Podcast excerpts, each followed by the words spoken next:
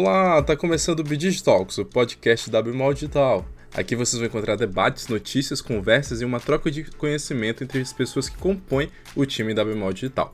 E hoje a gente vai falar sobre uma dúvida que até eu mesmo tinha antes, antes de entrar no time da Bimol Digital, que é sobre o que é qualidade de software. Quem que trabalha com isso, é, o que eles fazem, o que eles comem.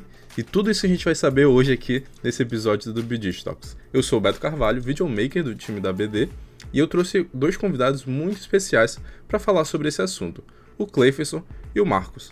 Podem se apresentar, galera. Qual é a formação de vocês? O que, que vocês fazem aqui dentro? Fiquem à vontade. Oi, galera. É, meu nome é Cleiferson, mas o pessoal me chama mais de Clay. E eu sou formado em engenharia de software pela UFAM e atuo na área do mercado de qualidade de software já tem uns quatro anos já. Passei por diversos institutos de pesquisas aqui mesmo do Amazonas. Atualmente estou na, como, atuo como QA Engineering lá na Biofarma. E é isso. Oi pessoal, tudo bem? É, eu sou o Marcos Hiroshi, sou QA Engineer aqui na Bemol Digital. Sou formado em engenharia de software pela UFAM e atualmente eu testo, valido e garanto a qualidade dos sistemas da BU Varejo, principalmente do quiosque, que é o nosso ponto de autoatendimento hoje. E eu tenho experiência com teste é, largamente há uns dois anos e meio. Já atuei é, também em instituto de pesquisas, é, no nível técnico, e hoje eu venho aqui para compor o time da Bemol. Show de bola. Acho que a gente pode começar esse bate-papo pelos pelo princípio, né? Pelo início. O que, que de fato faz é, uma pessoa que trabalha com qualidade de software, com teste de software? Que, que ela, o, qual é a importância dela no processo, no desenvolvimento de algum de um software novo, de um produto que já está rodando? Me conta um pouquinho. É, primeiro, eu, eu, gostaria de entender o que que tu pensa, qual é a tua visão sobre qualidade de software, para a gente poder começar a falar, a dialogar mais sobre isso, a conversar melhor sobre isso, Beto. Qual, qual é a tua visão de qualidade? Eu, como leigo, eu suponho que o, o profissional que vai trabalhar com isso, ele vai, ele vai cuidar de talvez bugs, defeitos que um software talvez tenha, uh, talvez cuidar para que ele fique o mais redondo possível para o usuário final. Eu chutei muito longe ou eu fui certo em algum, em algum ponto? Nada, chegou, na verdade acertou. É, porque o que, o que mais o, a, o engenheiro de qualidade de software faz é, é passar por um, como dizer assim, entre aspas, um filtro antes de ir para o usuário final, entendeu? Tipo, a gente se preocupa muito com o software porque a gente não quer que ele vá com algum problema, com algum defeito para o usuário final, né? Porque aí ninguém, ninguém irá gostar, né? Quem irá gostar de usar um Facebook que tivesse é, bugs assim é, bem nítidos, entendeu? Ninguém usaria, né? E nem se tornaria popular. Mesmo. É... Qualidade de software, é... ela está preocupada com a satisfação das necessidades. Né? Pode ser do cliente, pode ser do usuário final, pode ser quem trabalha naquele software. Então a visão de quem está envolvido é o que também define qualidade. E o papel do QA é garantir que a satisfação das necessidades desse software. Né? Ele também se preocupa como esse software está sendo usado. Então, para isso, detectar esses bugs que você citou, é, esses defeitos, como o Cleiton falou também, é, para isso que existem os testes de software. Né? Eles detectam isso no produto de software. Show de bola. Mas me explica, como é que isso é feito na prática? Vocês usam algum tipo de. Um outro software é, acessório para fazer isso? Vocês vão lá no, no código fonte do, do software e vão olhando linha a linha? Como é que funciona esse processo?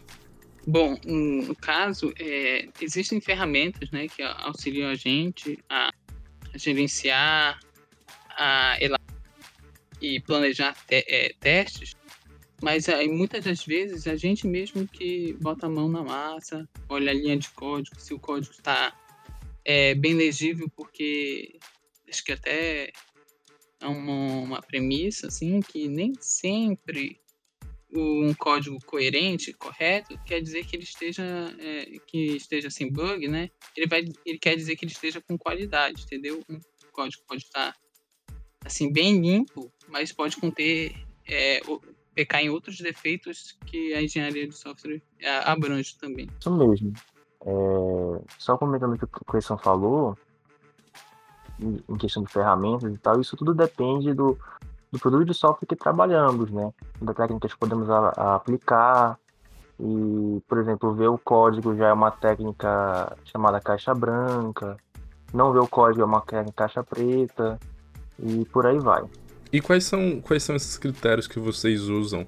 Vocês conseguem explicar um pouquinho para a gente? Como identificar se o, se o código tá, tá limpinho ou não tá? Tem um exemplo prático? Assim, para um teste estar é, limpo, a gente tem que ter uh, um princípio da documentação, de documentar, de entender o que, que o cliente quer. Ah, você precisa de um software que faça isso, isso e isso, né? Aí a gente vai ver se foi implementada aquela regra, se, se tipo, funciona, está funcionando, pelo menos a, a, a, regra que é, vamos supor, é, aceitar é, alunos que medem mais de 1,50 entendeu? De um sistema aí, de um sistema qualquer. Se no código ele não não obedecer essa regra de negócio, né?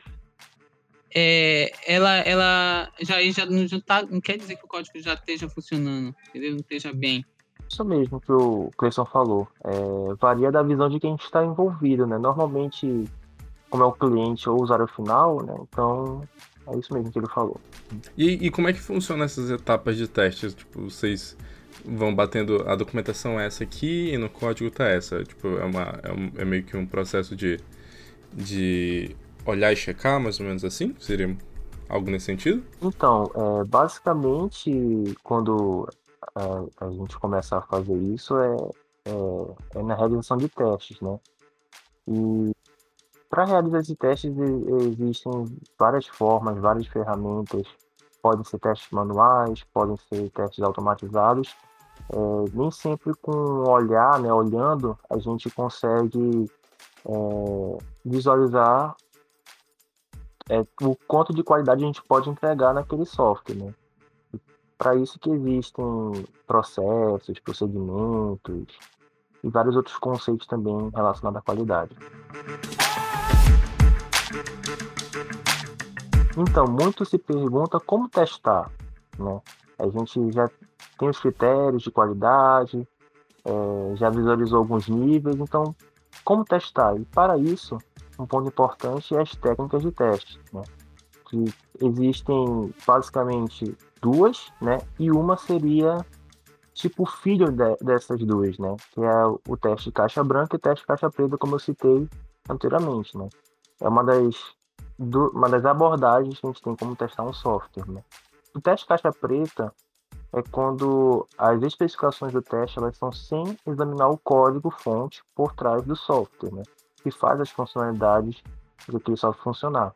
Já o teste caixa branca é o contrário. Ele é quando as especificações de teste elas são baseadas no código fonte por trás do software. Por exemplo, é, no, no teste caixa preta, eu posso fazer uma avaliação de se está funcionando. Ah, está eu, eu quero, por exemplo, um software, uma calculadora de IMC. Né? Eu coloco minha altura, meu peso, pronto. Não precisei visualizar o, o, que faz por trás né? daquele, daquele programa, programinha. Né?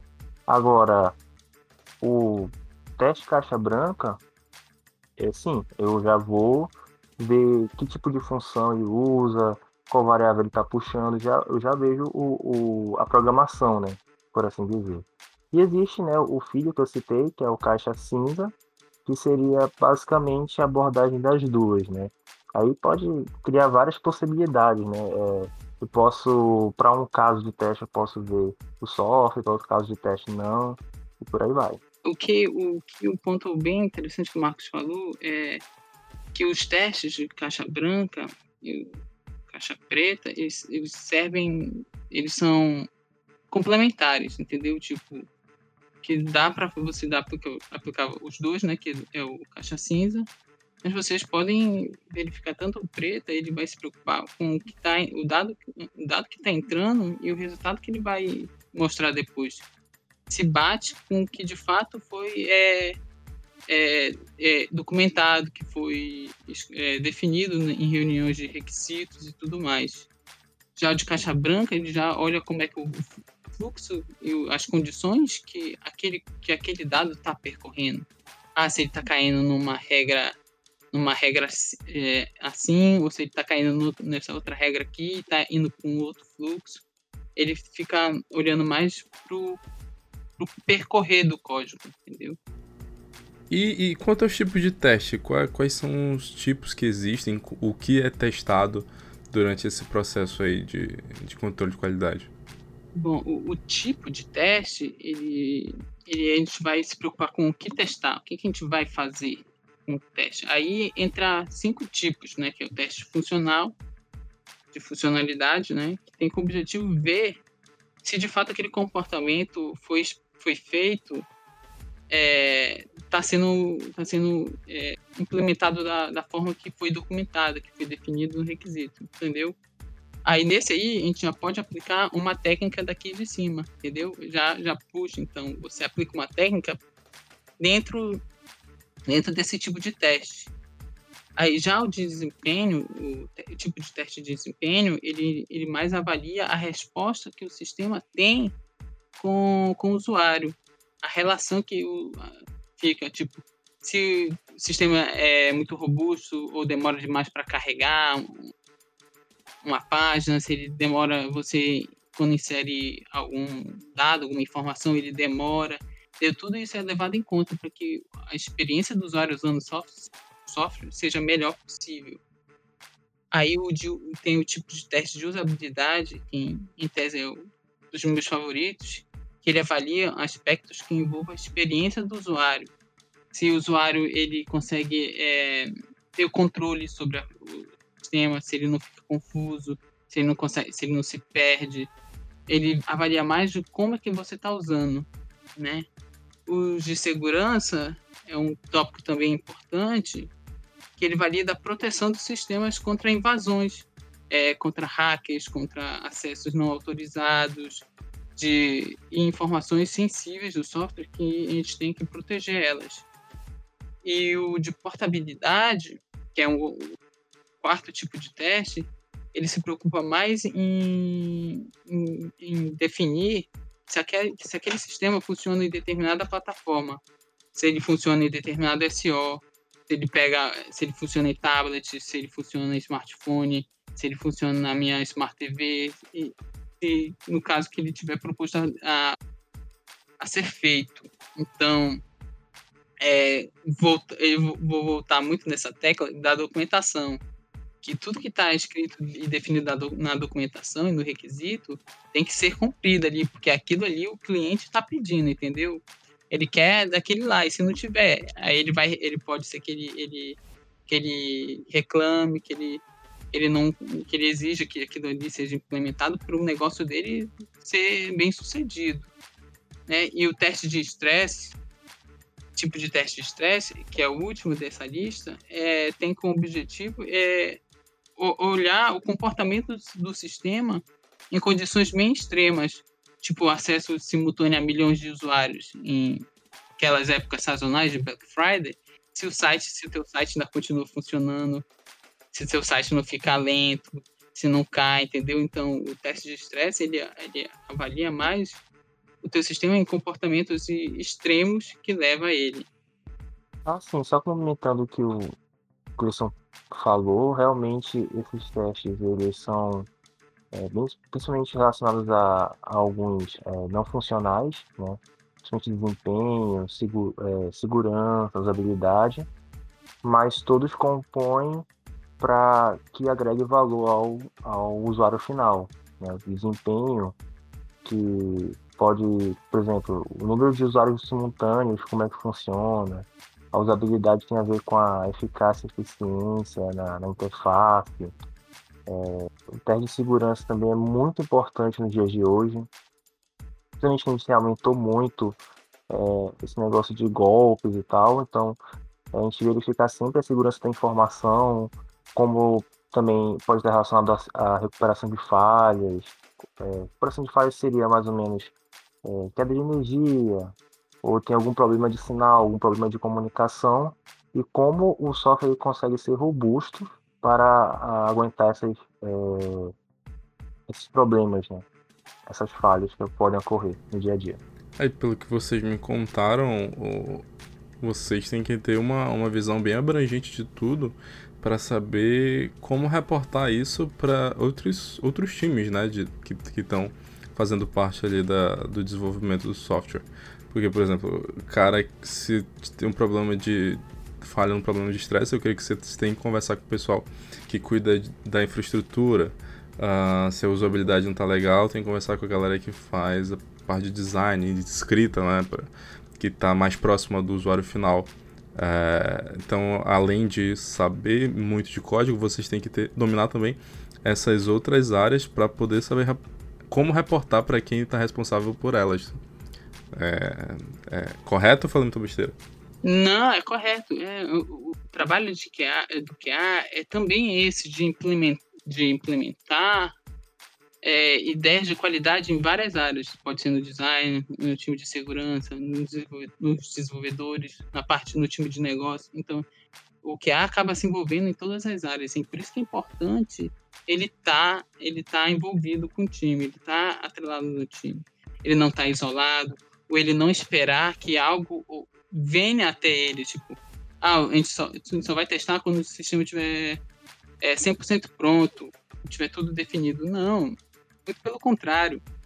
Ele tem que inserir as ideias de qualidade em todas as partes do ciclo de desenvolvimento do software. Desde a da análise de requisito, da, da, da arquitetura, da prototipação, da, do design, da prototipação, caso não sai e no desenvolvimento, em todas as áreas, e até depois, no final, é, fazendo os testes de manutenção nos sistemas.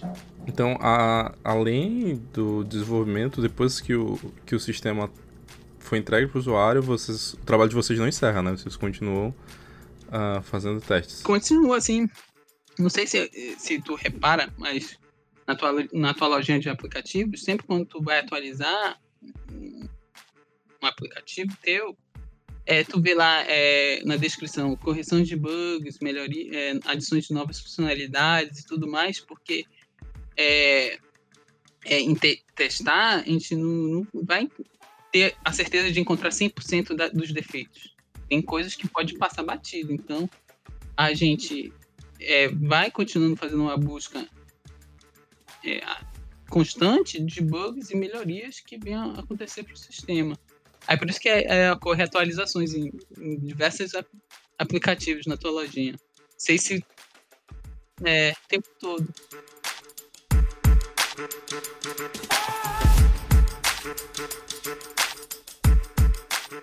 É, existem vários mitos de testes, né?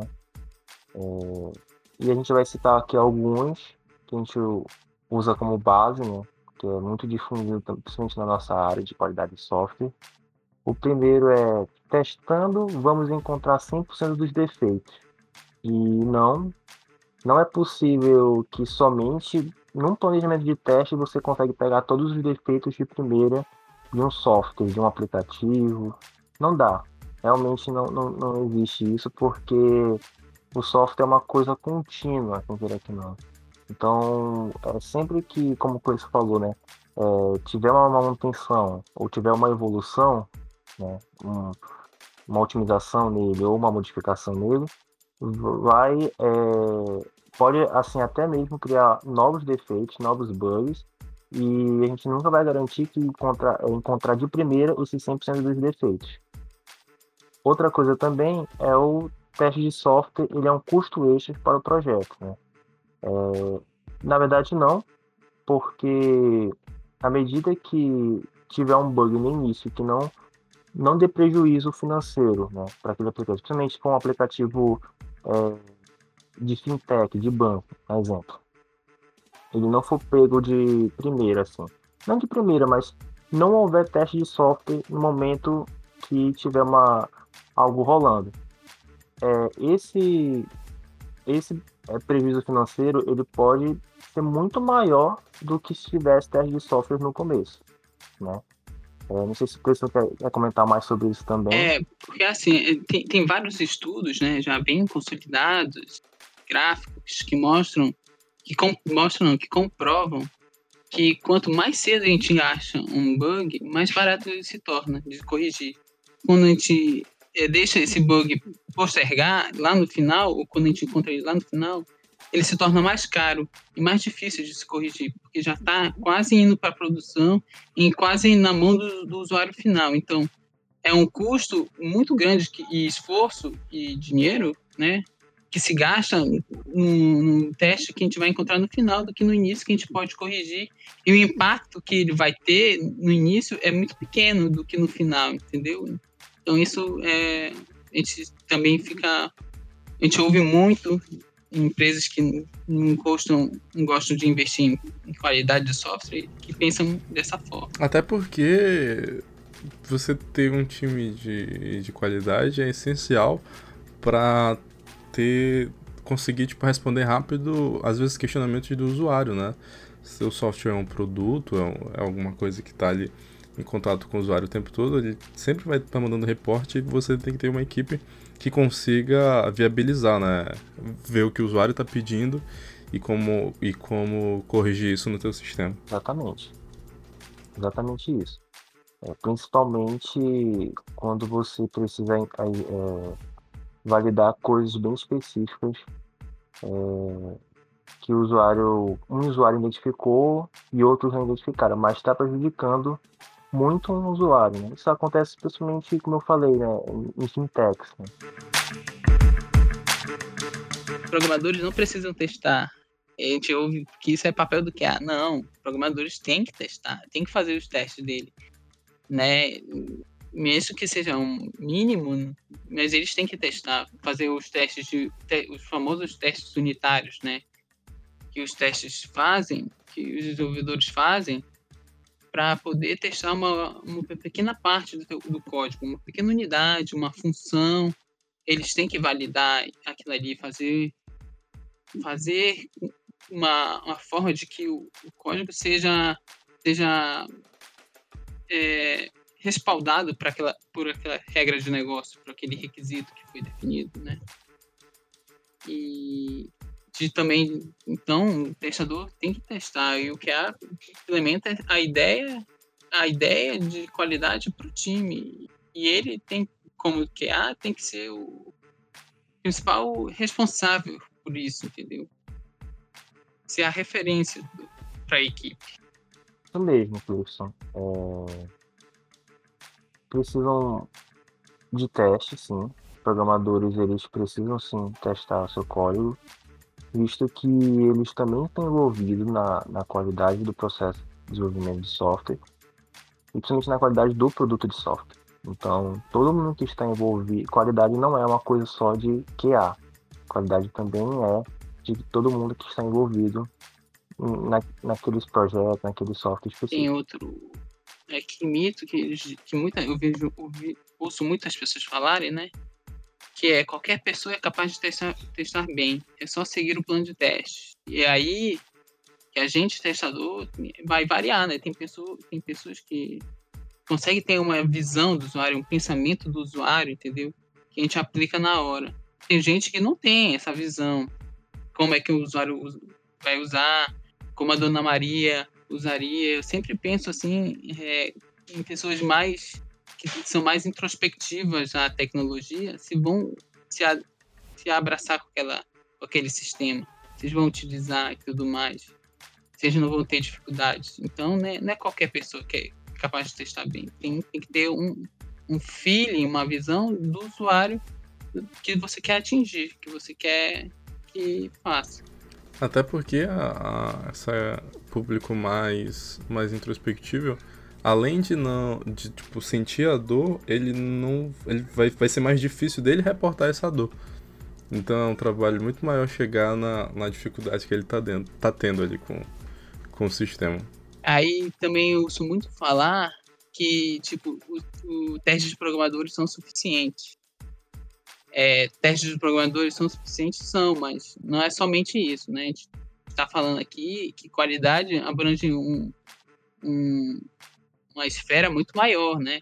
A gente olha diversos pontos, diversas técnicas e tudo mais. Então, então testes programadores não são suficientes. É, ajudam? Ajudam, mas não é somente aquilo. O último, ele é, só podemos testar quando o sistema estiver 100% pronto, 100% concluído, né? tiver aquela entrega naquela sprint final, famosa sprint final. E não, que qualidade é um conceito que você tem que trabalhar desde as especificações. Tem muitas coisas que a gente pode já pegar quando está é, na regra de negócio. Uma regra de negócio, ela já, por exemplo, ela já interfere uma outra regra de negócio de outra funcionalidade. Aí já vemos que qualidade é isso. Por quê?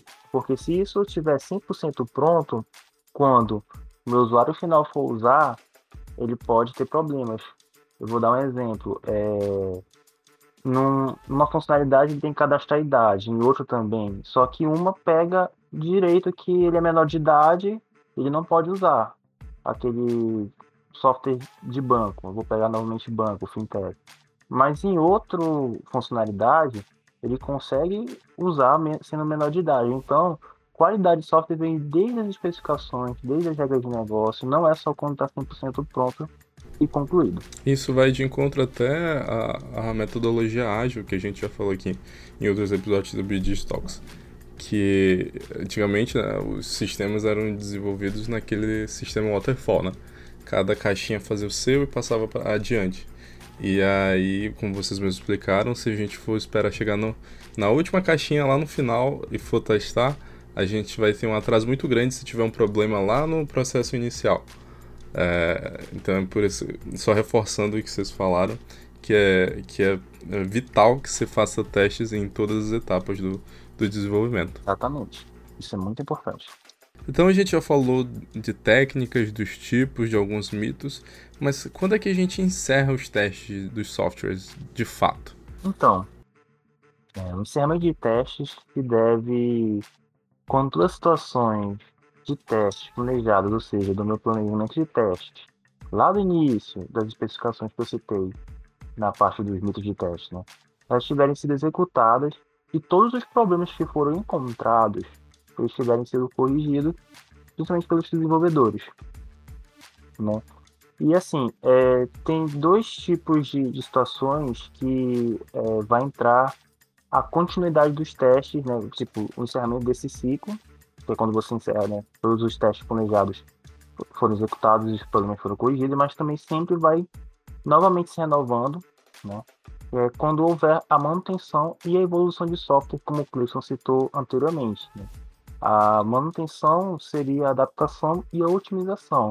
Por exemplo, é, meu aplicativo ele foi desenvolvido em Android 9, mas ele vai precisar rodar Android 10. Ou vou precisar trocar a tecnologia de um sistema, que é uma coisa que ocorre muito na, na nossa área. Né? É, então, a gente vai precisar realizar novamente testes para é, verificar a qualidade da adaptação e otimização que a manutenção ela faz. E também quando entra uma nova funcionalidade, como você falou, quando você atualiza seu aplicativo lá na Play Store ou na, na Apple Store, é, tem uma modificação. Nessa modificação você precisa também garantir que está tudo funcionando como anteriormente funcionava. Um teste de regressão, por exemplo, que você vai realizar todos os testes que você já planejou, que estavam encerrados e por aí vai. Então, o trabalho do QA nunca para, mas a gente encerra os testes quando todas as situações que a gente previu, né, ou tenta prever, né, no caso, elas tiverem sido executadas.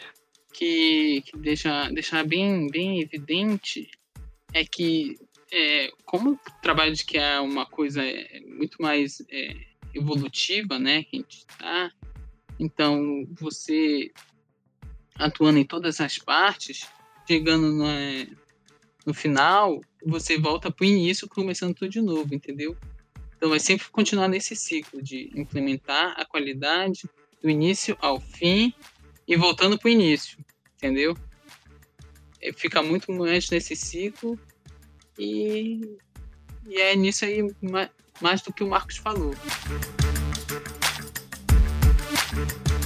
Então é isso, gente. É, esse foi o bate-papo de hoje com o Cleifson e com o Marcos. Queria perguntar deles, é, para quem ouviu a gente e está interessado em entrar nesse mundo de teste de software, de qualidade de software, por onde eles podem começar, o que, que eles têm que estudar, se vocês têm dica de, de livros ou perfis na internet para essa galera seguir.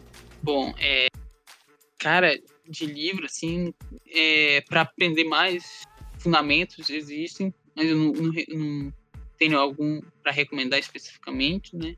Mas o que eu sigo mais é, é, você fazer cursos, né? Tem cursos do Júlio, do Gustavo, né? Que, que a gente inspirou nesses, nesses duas pessoas para fazer cursos. Acho que na, na Lura também tem bastante cursos bons que recomendo fazerem.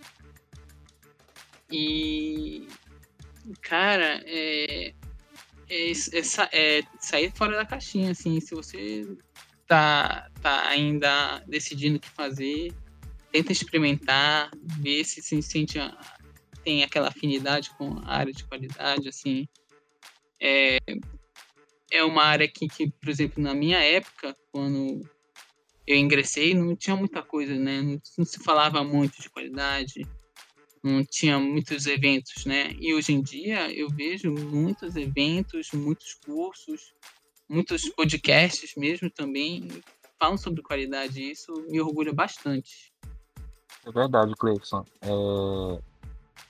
Eu recomendo o curso Testes Automáticos mais Testes de Software do Gustavo Farias. É um curso muito bom, principalmente para quem quer se interessar a, na área de teste de software, na área de qualidade de software. E para as pessoas que é, acreditam que tem que ter um perfil e tal, cara, o perfil é mais ou menos o mesmo perfil que é desenvolvedor de software, que é você gostar de aprender sozinho e ser criterioso, né? Além também de ter uma visão é, analítica, uma visão até mesmo crítica que vai precisar para poder você verificar e validar o, o software, o aplicativo em questão. E quanto a material é isso, o Júlio de Lima é uma pessoa muito famosa na nossa área. É, a gente recomenda bastante o canal dele no YouTube. E é isso. Show de bola. Então é isso, galera. Obrigado por acompanhar o programa de hoje. Não esqueçam de seguir a Bemol Digital nas redes sociais: Facebook, Instagram, LinkedIn. Se você quer fazer parte desse time, você pode entrar lá no Kenobi, Kenobi barra Bemol Digital. Lá tá, a gente está sempre postando as nossas vagas lá, então se você quiser fazer parte da nossa equipe, você pode entrar lá e ver se tem alguma vaga que se encaixa com o seu perfil. Gente, Marcos e Cleferson, muito obrigado por participarem do programa. Obrigado para você de casa que está escutando. E é isso, um abraço e tchau, tchau. Tchau, tchau. Tchau, tchau.